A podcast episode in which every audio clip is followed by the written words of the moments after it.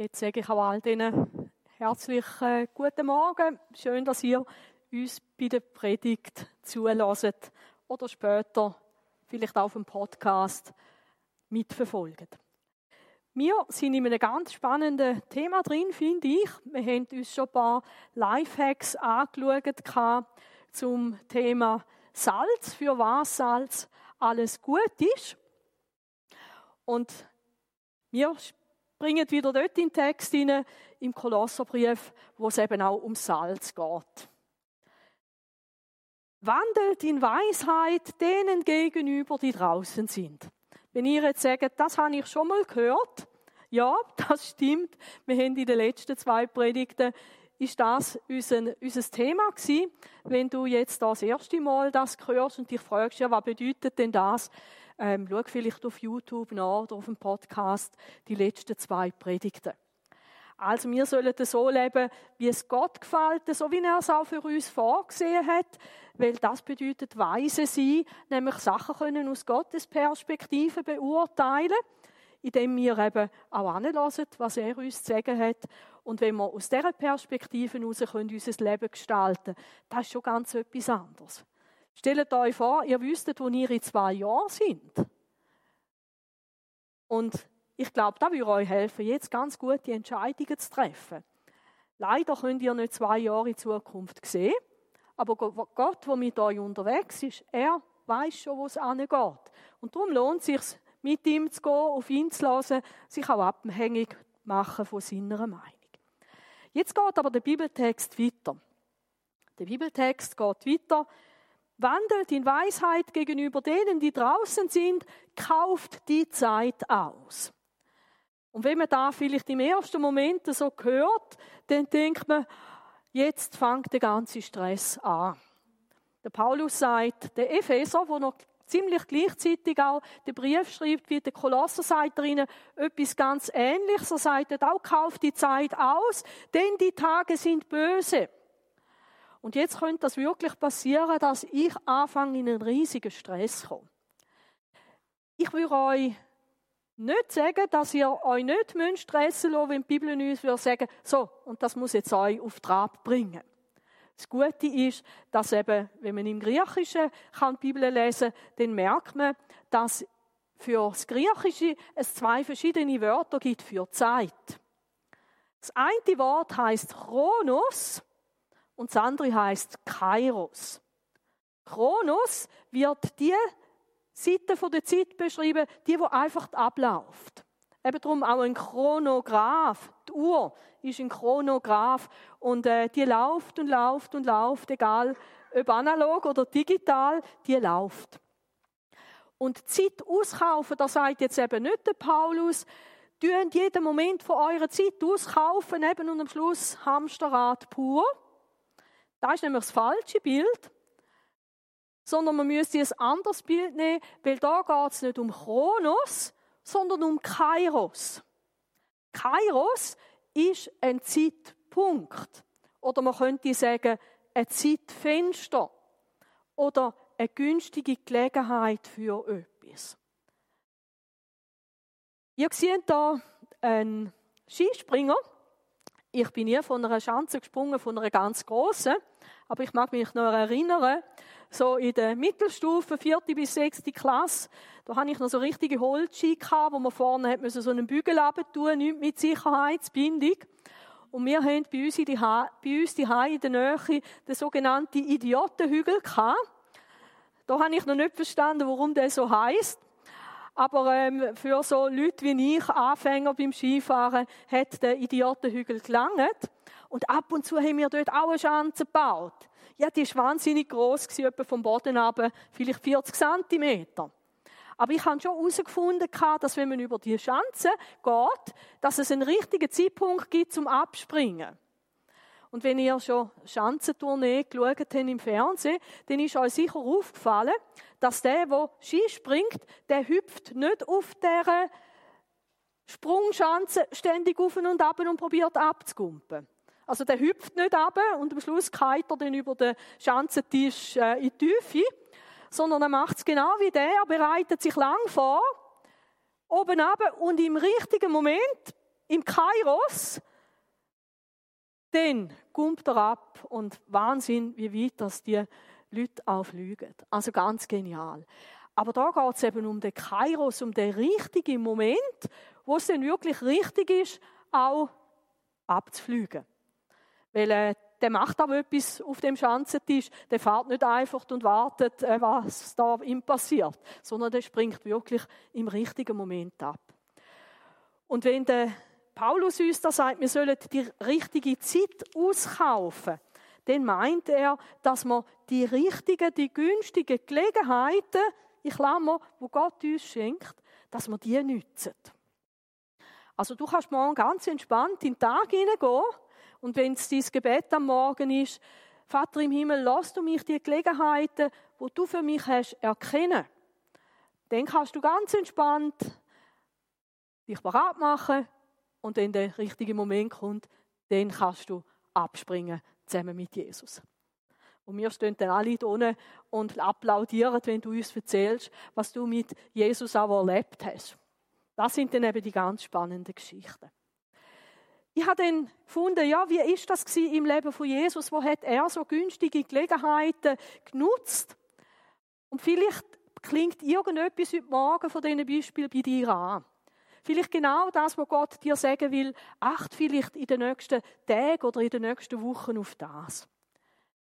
Die erste günstige Gelegenheit, die mir in Sinn kam, ist, ist die Gelegenheit von Jesus für ein Gespräch unter vier Augen.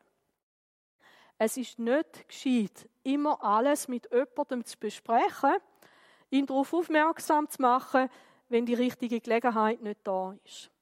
Und ihr wisst, es gibt Gespräche, dort ist erst eine günstige Gelegenheit, wenn man sich unter vier Augen miteinander führen kann. Es geht nicht immer die ganze Welt irgendetwas an, was du vielleicht mit jemandem zu besprechen hast. Und das finde ich ganz spannend. Jesus nützt da so eine günstige Gelegenheit. Es war um die Mittagszeit, müde von der Reise, hatte sich Jesus an den Brunnen gesetzt. Seine Jünger waren in den Ort gegangen, um etwas zu essen zu kaufen. Gell, ihr kennt vielleicht die Geschichte im Johannes 4, da geht es auch um ganz persönliche Geschichte von dieser Frau. Es geht um Sexualität, es geht um Partnerschaft, es geht darum, nicht treu zu sein, ein Mann, sondern mehrere Männer zu haben und ich glaube, das wäre ganz ungünstig gewesen, wenn Jesus das da vor allen seinen Männern mit dieser Frau hätte besprechen. Ich finde, da hat Jesus eine Gelegenheit genützt und ich glaube, Gott hat ihm sie auch geschenkt. Es fängt ja schon so spannend an im Johannes, was heißt, und Jesus musste durch Samaria reisen. Er hätte gar nicht müssen. Es hätte auch andere Wege gegeben. Aber ich glaube, dass Jesus hat müssen durch Samaria reisen, zeigen, dass Gott ihm das so aufs Herz gelegt hat. Und dann ist er müde, setzt sich an und was passiert? Es kommt zu einem ganz spannenden, interessanten Gespräch. Da kam eine samaritische Frau zum Brunnen, um Wasser zu holen. Und Jesus stieg in das Gespräch ein, gib mir zu trinken. Und wenn er die Geschichte leset, total interessant, wie Jesus das macht. Überhaupt nicht irgendwie von oben herab. Oder die Frau, wo ganz viel ähm, Hypotheken auf ihrem Leben, sie schlecht zu behandeln, überhaupt nicht. Und sie ist eine der ersten Personen gewesen, und ich glaube sicher die erste Frau, die da dürfen erkennen, dass er der Messias, der versprochene Retter ist. Sie ist eine, sie ist ziemlich sicher die erste gewesen. Weil Jesus eine gute, günstige Gelegenheit genützt hat, um mit dieser Frau ins Gespräch zu kommen. Hey, vielleicht wird dir Gott Gelegenheiten schenken nächste Woche. Vielleicht irgendwo nein. Eben, du bist vielleicht gerade irgendwie auf dem Parkplatz, du bist müde und jetzt gibt es ein Gespräch vielleicht unter vier Augen mit irgendjemandem. Gott wird uns Gelegenheiten schenken. Ein großartiges Gespräch, eben, ich ich gehe jetzt heute nicht in die Details hinein, ich möchte einfach zeigen, was günstige Gelegenheiten sind.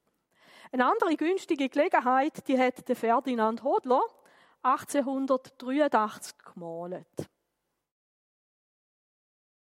Eine günstige Gelegenheit, um jemandem zu helfen. Auf dem Bild sehen wir ein Mann, der hat etwas ganz Schreckliches erlebt. Er ist nämlich überfallen worden. Er ist allein unterwegs auf einer Strecke, wo man eigentlich gewusst hat, das ist gefährlich. Warum dass er trotzdem allein gereist ist und nicht in einer Reisegruppe, das erzählt uns Jesus nicht. Aber dass er halb zu Tod geschlagen worden ist, dass man ihm alles genommen hat, dass man ihn liegen lassen hat und dass er damit hat müssen rechnen, jetzt da zu sterben ähm, auf dem Weg, das ist eine Tatsache gewesen. Und da ist ein anderer Mann unterwegs. Er ist ein Geschäftsmann gewesen, ziemlich sicher. Der kommt zufälligerweise da her und er sieht, da braucht jetzt jemand Hilfe und das ist für ihn eine Gelegenheit gewesen. Eine günstige Gelegenheit, um seine Samariterkünste anzubringen. Er ist nämlich der erste Samariter gewesen, der Samariterdienst geleistet hat, weil er selber Samariter war. Und da lesen wir, ein Samariter aber, der unterwegs war, kam vorbei, sah ihn und fühlte Mitleid. Vielleicht kommst du an etwas an und du hast Mitleid mit einer Person. Und dann ist es vielleicht der Ruf, jetzt dieser Person auch zu helfen. Gell? Wichtig ist aber, gut, in dem Fall fragen wir nicht mehr, äh, kann ich dir helfen und irgendwie assistieren. Ähm, da hat man einfach müssen erste Hilfe leisten. Aber sonst frag doch, kann ich Ihnen helfen? Kann ich Ihnen behilflich sein? Oder vielleicht auch, wie kann ich Ihnen helfen? Ihr kennt ja alle die witzige Geschichte von dem Pfadfinder, wo noch die letzte gute Tat hat müssen machen für den Tag, eine gute Tat an jedem Tag und er hat einfach nicht mehr gewusst, wann er jetzt noch soll, keine Fantasie mehr und hat dann einfach die nächste alte Frau am Ärmel packt und über die Straße gebracht, obwohl sie gar nicht über hat wollen. Die letzte Gelegenheit, etwas Gutes zu tun. Nein, machen wir es anders. Fragen wir und helfen wir. Und spannend ist, was der alles gemacht hat. Eben er tut erste Hilfe leisten. Und er ging zu ihm hin, goss Öl und Wein auf seine Wunden und verband sie ihm. Manchmal müssen wir einfach Wunden verbinden. Jemandem ein Pflasterli bringen. Oder vielleicht jemandem eine seelische Wunde durchs Zulassen mit verbinden. Dann hob er ihn auf sein Reittier. Also der muss wahrscheinlich mit einem Esel oder mit einem Multier unterwegs sein und brachte ihn in ein Wirtshaus und sorgte für ihn. Merkt ihr, der geht so gerne einen Schritt weiter. Manchmal können wir auch wieder einen Schritt weiter gehen. Manchmal ist es aber auch richtig, wenn wir nachher Fachleute dazu ziehen. Vielleicht bei einem Autounfall ist es gut, erste Hilfe leisten und dann schauen, dass jemand dem, jemand dem Krankenwagen anläutet. Da müssen wir nicht alles selber machen. Aber da ist es offensichtlich möglich gewesen, den noch in das Wirtshaus zu bringen. Er hat für ihn gesorgt. Ich stelle mir den immer vor, wie er ihm vielleicht assistiert hat beim Essen. Und dann ist noch ein Schritt, wo er weitergeht. Am anderen Morgen zog er zwei Denare hervor. Das ist etwas, etwa so viel, wie du an zwei Tagen verdienst. Vielleicht denkst du jetzt, ja, das ist ein rechter Batzen. Ja, da ist es so. Und gab sie dem Wirt und sagte, Sorge für ihn. Für mich ist es auch ein wunderschönes Beispiel dafür, wenn Gott uns eine Gelegenheit gibt zum Helfen, dann bedeutet das nicht, dass ich muss helfen vom ersten bis zum letzten Moment, sondern jetzt gibt der Samariter, der Verletzte, in die Fürsorge von dem Wirt. Offensichtlich ist das möglich gewesen und der Wirt hat vielleicht auch bessere ähm, Möglichkeiten gehabt, dem jetzt weiter zu schauen. Vielleicht hat der Samariter auch einen gewissen Geschäftsdruck gehabt. Er hat müssen weiter, er hat die nächste Aufgabe müssen wahrnehmen. Es ist okay und es ist richtig und es ist gut, wenn du Sachen auch nachher in andere Hände gibst. Manchmal haben wir das Gefühl, wir müssen dranbleiben vom Anfang bis zum Schluss. Nein, müssen wir nicht immer. Weil interessant ist, dass Jesus den Samariter in keinem Punkt kritisiert. Und wenn das der Fehler gewesen wäre, den der Samariter gemacht hat, dann hätte es Jesus uns gesagt. Aber spannend ist, er zahlt für den anderen, dass am anderen gut geschaut wird. Vielleicht kannst du mit deinen Finanzen einmal jemanden unterstützen, damit ihm wirklich geholfen wird. Aber spannend ist auch, der Samariter gibt ihm nicht den ganzen Zahltag und er gibt ihm nicht das ganze Bank Bankbüchlein, sondern er gibt ihm das, was der andere jetzt braucht. Vielleicht eine gute Gelegenheit, Gutes zu tun. Und was du darüber hinaus aufwendest, werde ich dir erstatten, wenn ich wieder vorbeikomme. Also offensichtlich hat er den Wirt kennt, offensichtlich ist er oft dort Gast gewesen, offensichtlich auch vertrauenswürdig, dass der Wirt gesagt hat, okay, einverstanden, ich schaue dem so weit, bis er wieder selber auf der Bein ist und ähm, für die Ausgabe kommt der Samariter auf. Hey, ich finde das so genial. Merkt ihr, das ist der, der Samariter, der ist ein Mann mit Herz. Vielleicht etwas, wo Gott dir aufs Herz legt. Nochmal eine günstige Gelegenheit. Das ist ein anderes Bild, keins aus der Bibel. Ich weiß nicht, wie gut dass ihr es gesehen Das sieht so aus wie eine ziemlich dunkle Stube.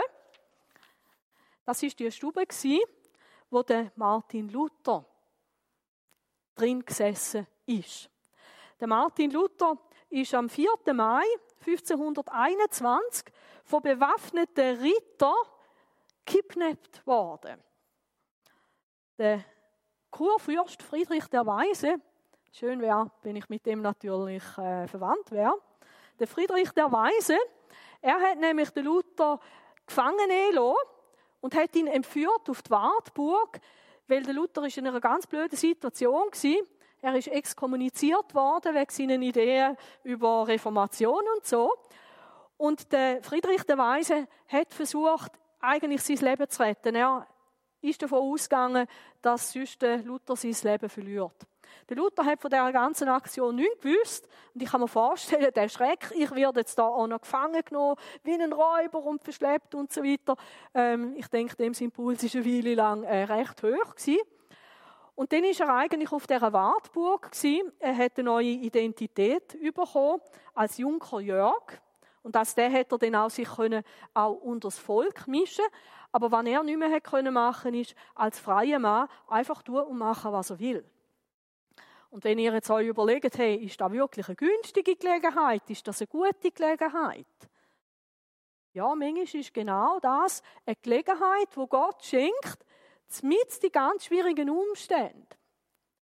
Der Paulus, er schreibt seinen Brief an Kolosser in der Zeit, wo er im Gefängnis in Rom hockt.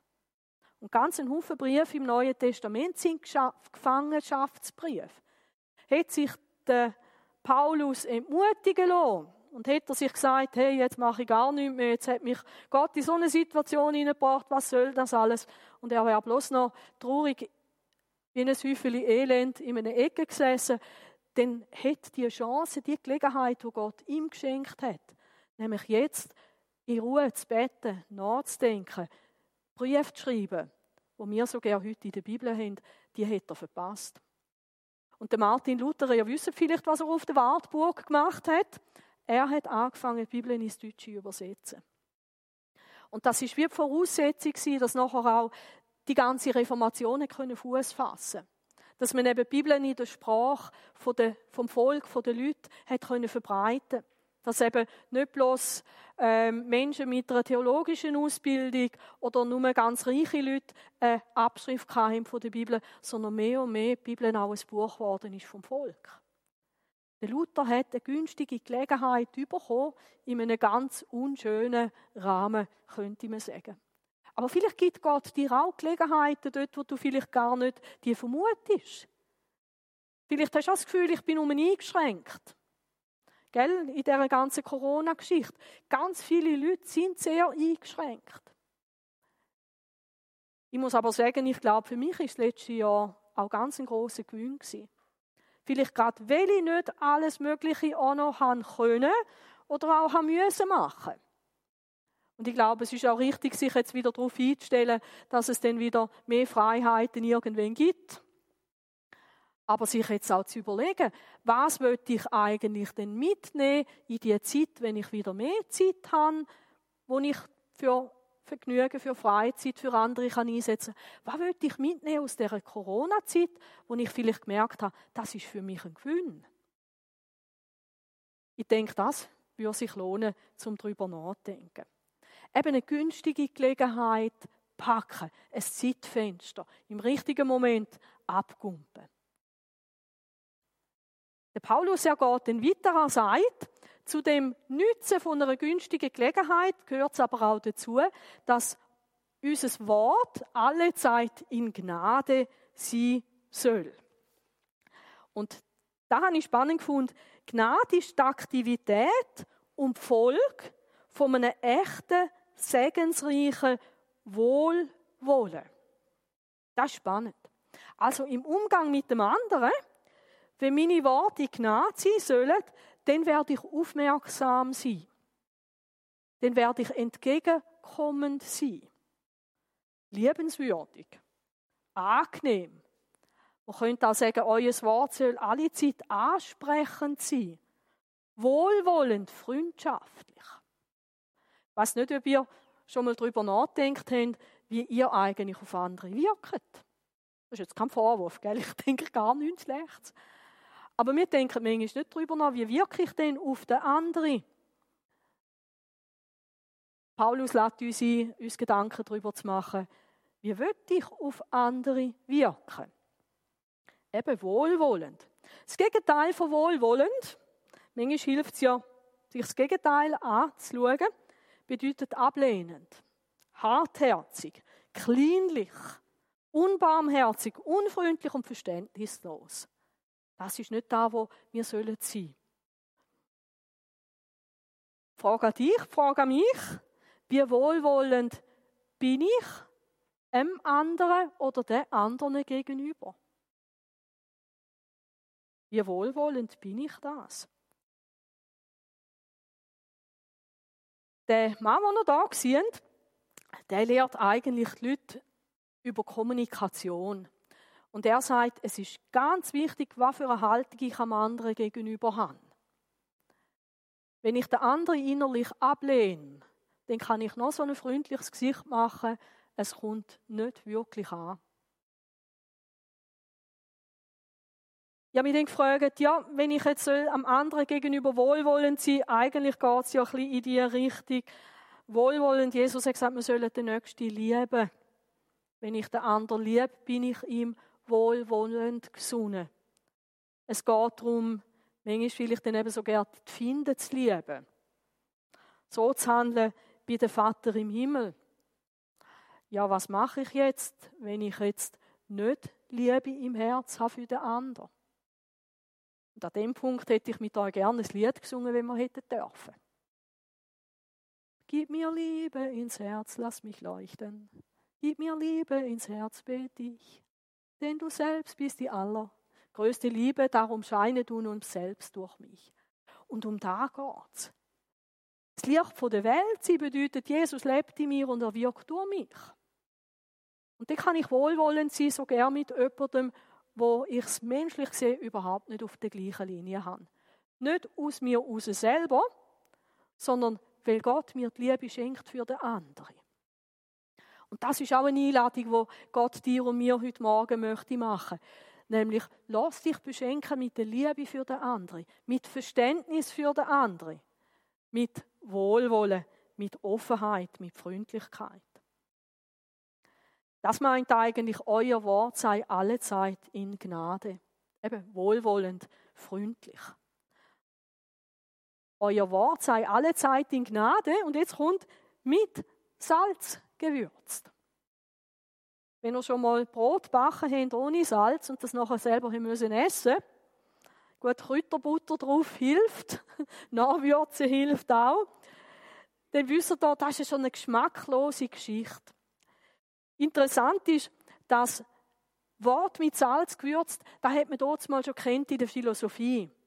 Und von gesalzenen bzw. mit Salz gewürzten Wort zu reden hat, bedeutet, dass Menschen interessant reden, also nicht langweilig. Aber Sachen auch auf den Punkt können bringen. Nicht allgemein, sondern vielleicht ganz speziell. Und Jesus ist uns da auch ein wunderbares Beispiel.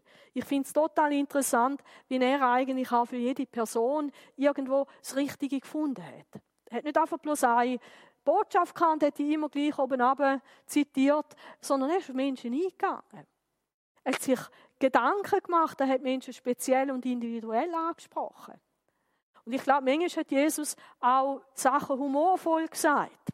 Sachen, wo wir manchmal gar nicht merken, dass sie lustig sind, dort mal, weil wir nicht in der gleichen Kultur leben. Es gibt zum Beispiel eine Aussage, wo Jesus zu den äh, Schriftgelehrten sagt, hey, ihr, sind, ihr seid immer noch Leute. Ihr sieblet Mucken raus und verschluckt Elefanten. Nein, er hat gesagt Kamel.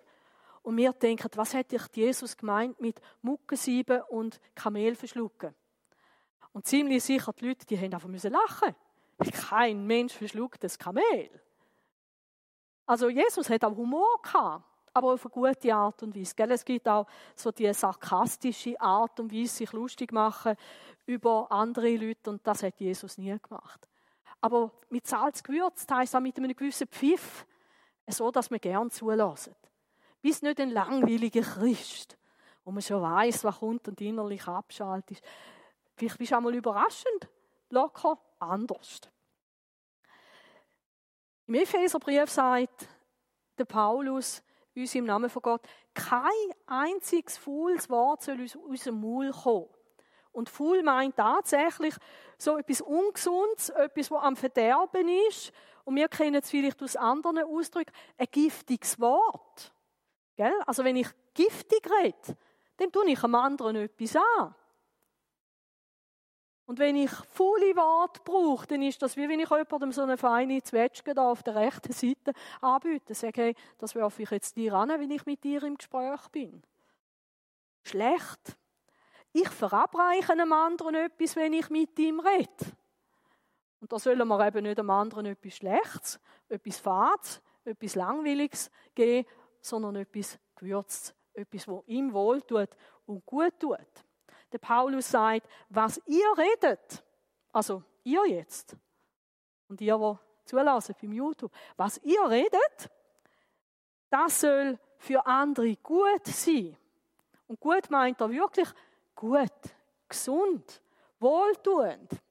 Eben nicht die letzte Zwetschge, die du auch nicht mehr essst, dann kannst du noch haben, sondern das Gute. Und es soll aufbauend sein. Und da ist mir etwas aufgefallen, da habe ich noch nie, noch nie mehr echt darüber Gedanken gemacht. Ist euch bewusst, immer wenn ihr mit jemandem redet, redet ihr auch mit einer Baustelle. Eine Baustelle, die es dringend nötig hat, dass es dort auch ein bisschen Fürschit darf gehen. Ist euch bewusst, dass kein Mensch, der noch zu ihm redet, vollkommen ist? Ist euch bewusst, dass jeder auch seine Macken hat, seine Defizite hat. Vielleicht macht uns das schon ein bisschen einfühlsamer. Hey, und wie schön ist, wenn ich jetzt merke, Marina, die hat dort so eine Macke, so ein Loch, so eine Baustelle. So, und jetzt pfeffere ich genau dort rein. Hey Marina, schau mal da. Warum bist du nicht schon weiter? Warum bist du nicht schon reifer? Warum bist du nicht schon weiß ich nicht was? Ja, super.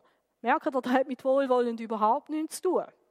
Aber aufbauend würde heißen, ich überlege mir, was hilft der Marina, um einen Schritt weiterzukommen? Was unterstützt sie? Wo kann ich auf ihrer Baustelle vielleicht ihr mithelfen, dass ich einen neuen Stein kann irgendwo setzen kann, damit es für sie geht? Ich baue nicht alles für die Marina auf, das mache ich nicht. Aber mit meinem Wort, wenn es aufbauend ist, kann ich ihr vielleicht einen Schritt weiterhelfen. Und bei der Marina weiß ich, dass sie sich dann manchmal recht dafür und auch mir etwas Gutes sagt, wo mir hilft und mich aufbaut. Das ist richtig schön, das ist wirklich wahr bei der Marina. Da ist es so. Hey, wir haben es mit Baustellen zu tun. Und wie schön, wenn du auch für dich selber spürst, der andere ist wohlwollend mit mir. Er unterstützt mich jetzt, er gibt mir vielleicht einen guten Rat oder macht mir einfach Mut oder er tröstet mich jetzt einfach einmal in dieser Situation, wo ich bin. Oder lasst mir einfach einmal zu. Gell, manchmal ist Zulassen besser wie Schwätzen. Du redest besser manchmal, wenn du schweigst, wie wenn du da noch etwas dazu sagst. Da habe ich mir gesagt, da möchte ich mitnehmen in die nächste Woche. Mir bewusst sein, jeder Mensch ist eine Baustelle. Jeder hat irgendwo seine Nöte, jeder hat irgendwo seine Herausforderungen. Gell, manchmal merkst du das gut beim anderen, manchmal merkst du es gar nicht. Aber da einfühlsam sein und sagen, hey, ich will aufbauend sein, das möchte ich. Und wieder mit dem Ziel, damit es dem Hörenden Gnade gibt, damit er einen Gewinn daraus hat, damit es ihm ein Stück besser und leichter oder verständlicher wird. Also, wir sollen freundlich sein, mit Salz gewürzt, wohlwollend, aufbauend. Und jetzt kommt da noch dazu, ihr sollt wissen, wie ihr jedem Einzelnen antworten sollt. Also spätestens an dem Punkt muss ich sagen, sorry, jetzt bin ich überfordert. Ich sehe zwar Jesus, eben, er war nicht pauschal. Gewesen. Er redet mit einem Nikodemus ganz anders wie mit einem Petrus. Er redet mit der Maria von Magdalena ganz anders wie mit dem Thomas. Zu der Volksmenge redet er wieder ganz anders wie zu den Schriftgelehrten. Jesus hat überall irgendwo die richtige Art gefunden. Spannend ist, dass Jesus nicht einmal so redet und einmal anders. So wie wenn die Wahrheit einmal so wäre und dann ist sie anders. Das hat Jesus nicht gemacht.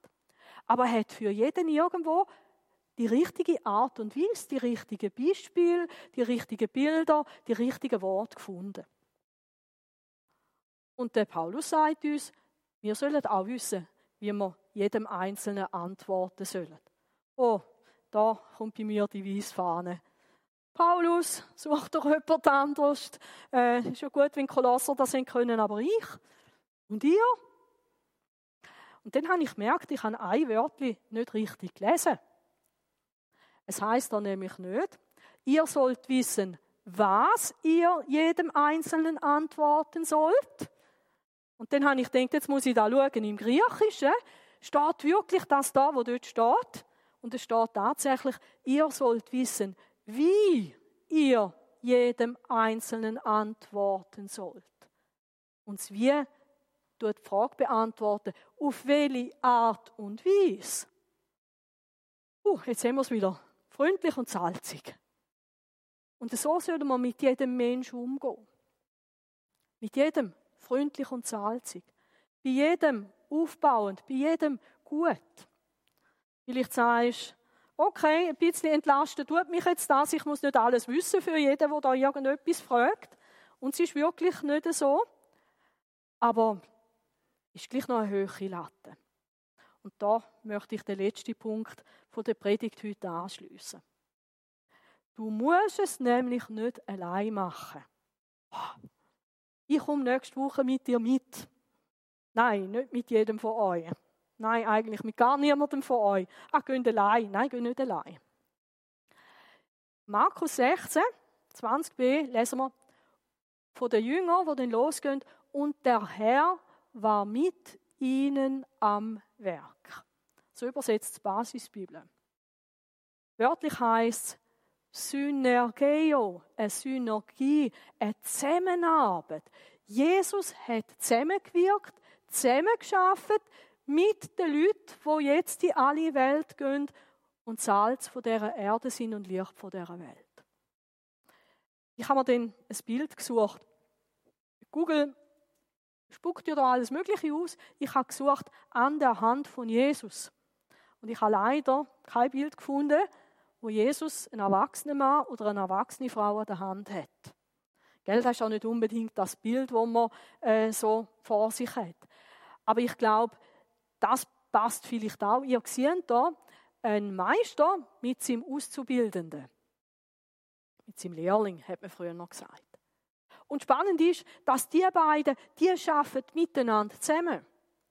Da ist nicht der Meister, der jetzt einfach seinem Auszubildenden ähm, eine schwere Testfrage vorlegt und jetzt schaut, hat er es begriffen, sondern die beurteilen jetzt da ganz schwierige Sache miteinander.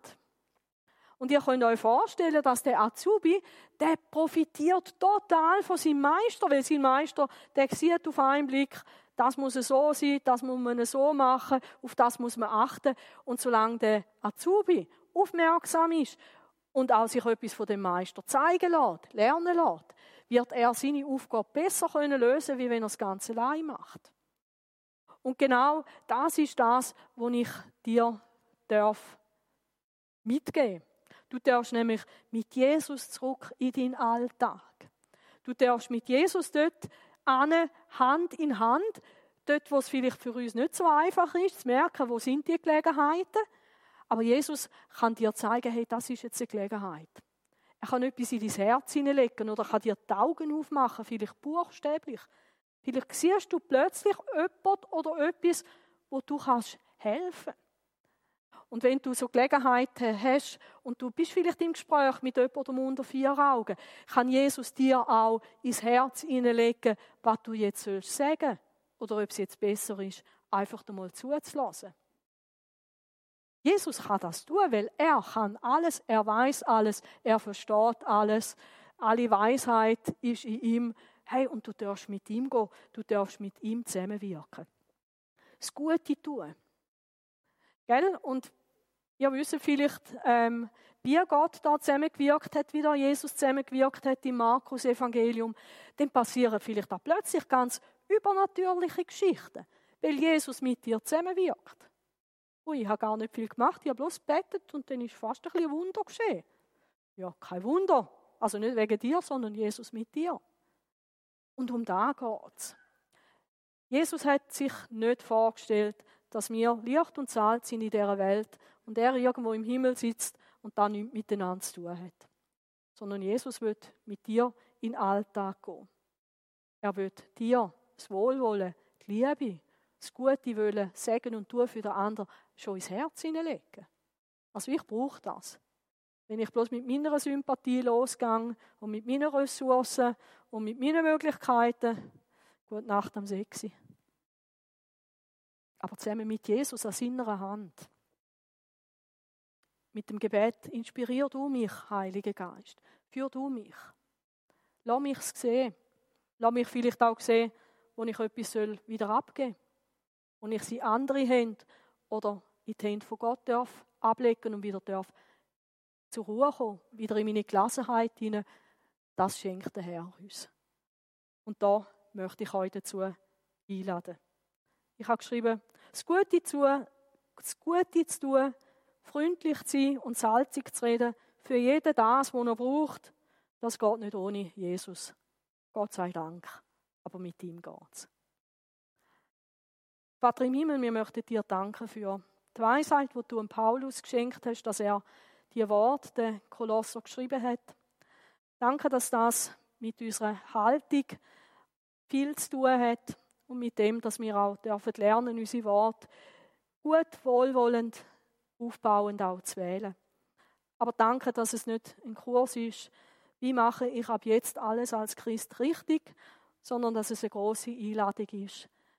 Der morgige Alltag, die morgige Woche wieder zu starten an deiner Hand. Herr Jesus, komm du mit uns, gang uns voraus. Lass du uns sagen, was du möchtest, dass wir sagen. Lass uns schweigen dort, wo du möchtest, dass wir nichts sagen. Lass uns handeln dort, wo du uns möchtest, uns dabei haben. Und lass uns Sachen abgeben, anderen überlassen, dort, wo du es nicht für uns geplant hast. Für du jedes Einzelne, wo heute im Gottesdienst da ist und wo auch auf einem anderen Kanal zulässt, an deiner guten Hand. Und lass uns wirklich Mitarbeiterinnen und Mitarbeiter sein von dir. So, dass Menschen merken, es gibt einen guten Gott und der meint es gut, auch mit ihnen. Amen. So verabschiede ich mich von den Leuten auf YouTube. Ich wünsche euch einen schönen Sonntag und ich freue mich, dass wir da im Gottesdienst noch ein bisschen länger miteinander unterwegs sind.